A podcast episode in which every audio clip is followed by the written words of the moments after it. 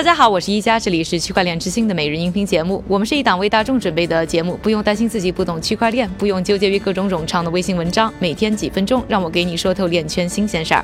今天是二零一八年的十月二十六日，星期五，大家早上好。首先我们来说一说啊，日本科技巨头索尼，感觉呢已经安静了很久的索尼的计算机科学研究室，本周是宣布啊，他们开发了一款冷钱包。其实呢，现在很多人呢都对这个领域啊非常感兴趣，也是在美国时间星期。四，数字钱包供应商 Blockchain 呢就宣布将和硬件钱包主要的供货商 Ledger 合作，推出一款促进数字货币之间交易的冷钱包。那索尼的这款产品又有什么不同呢？之前大家可能也记得，我们也有节目也说过啊，这个冷钱包的问题。今年因为经常会出现各种数字货币被盗的事件，经常呢都是发生在热钱包里的，因为热钱包是联网的，容易遭遇黑客的攻击等等。而相对来说，冷钱包或者说硬件钱包呢，就是离线的钱包。所以呢，明显啊，安全度就提高了。数字货币资产多的一些人呢，一般都会选择冷钱包。但是交易起呢，它确实没有热钱包方便，多数都需要呢用户把硬件通过 USB 接口连接到电脑设备上才能使用。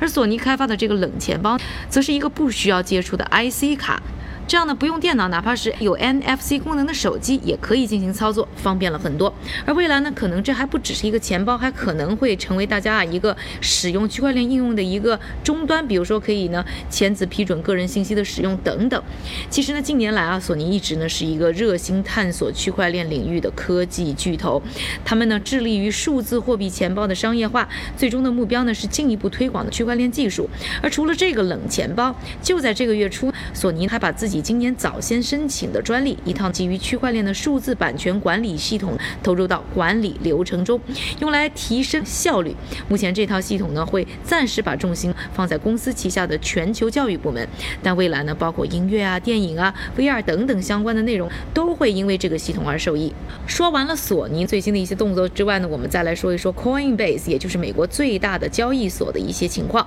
多次上过我们节目的 CNBC 的主持人，也是我的好朋友莱恩努。那最新的节目当中啊，透露 Coinbase 呢要上市的计划，我就此呢特意采访了努娜，先来听一听他对这件事儿的点评。这次 Coinbase 上市大概的规模会是多大？你觉得他们上市的大概时间表是什么样子的？Yeah, so there's no time frame on when they're going to go into IPO, obviously, because I don't think that you can do that according to the law. 目前还没有具体的时间表，我们不知道确切的数字，但我们可以确定的是，IPO 中的估值要高得多。如果你问我个人的话，我认为 IPO 的时候价格至少会翻倍。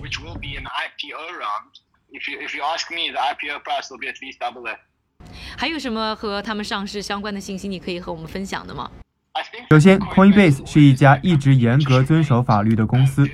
这家公司一直在和受到良好监管的公司以及立法者合作，所以很多人会说，为什么选择 IPO 而不是发放通证？发放是没有太多使用场景的，而 IPO 是对信誉很好的证明。当你拥有一个数十亿美元市值公司在纳斯达克上市的时候，那么可信度一下子就建立起来了。另外，看看他们的数值，无论是用户数量还是盈利，都是惊人的。而且目前百分之八十是个人投资者，可以预想，一旦有了机构投资者的入场，这一市场将会有多大。根据呢他们节目提供的数据啊，Coinbase 上的用户现在已经达到两千五百万，而每个月的活跃交易账户呢有六十万。交易所呢上个季度的收入呢是九千万美元，其中百分之八十的收入是来自于个人消费者，有百分之十五呢是来自于机构账户，另外啊还有百分之五的收入来源呢没有披露。另外呢，这个月初呢，有科技媒体呢爆料说啊，Coinbase 呢正在和知名的基金老虎环球 Tiger Global 以及现有的股东协商，有可能会获得高达五亿美元的融资，而这一轮融资的估值呢，有望可以达到啊约八十亿美元。如果这个计划实现的话，Coinbase 就会成为美国估值最高的初创企业之一。说完了今天两个话题，索尼的区块链新产品以及 Coinbase 上市的具体新情况以后，下面的时间还是交给我们的韭菜哥。他为大家家准备了一组链圈的最新快讯。感谢一家的分享。我们先来看一组政府方面的动向。加拿大边境服务局 （CBSA） 宣布，他们已经成为了由 IBM 和马士基开发的区块链运输解决方案的最新平台。第二条短消息印度 IT 行业机构全国软件和服务公司协会的总裁表示，从协会的角度来看，数字货币是非法的。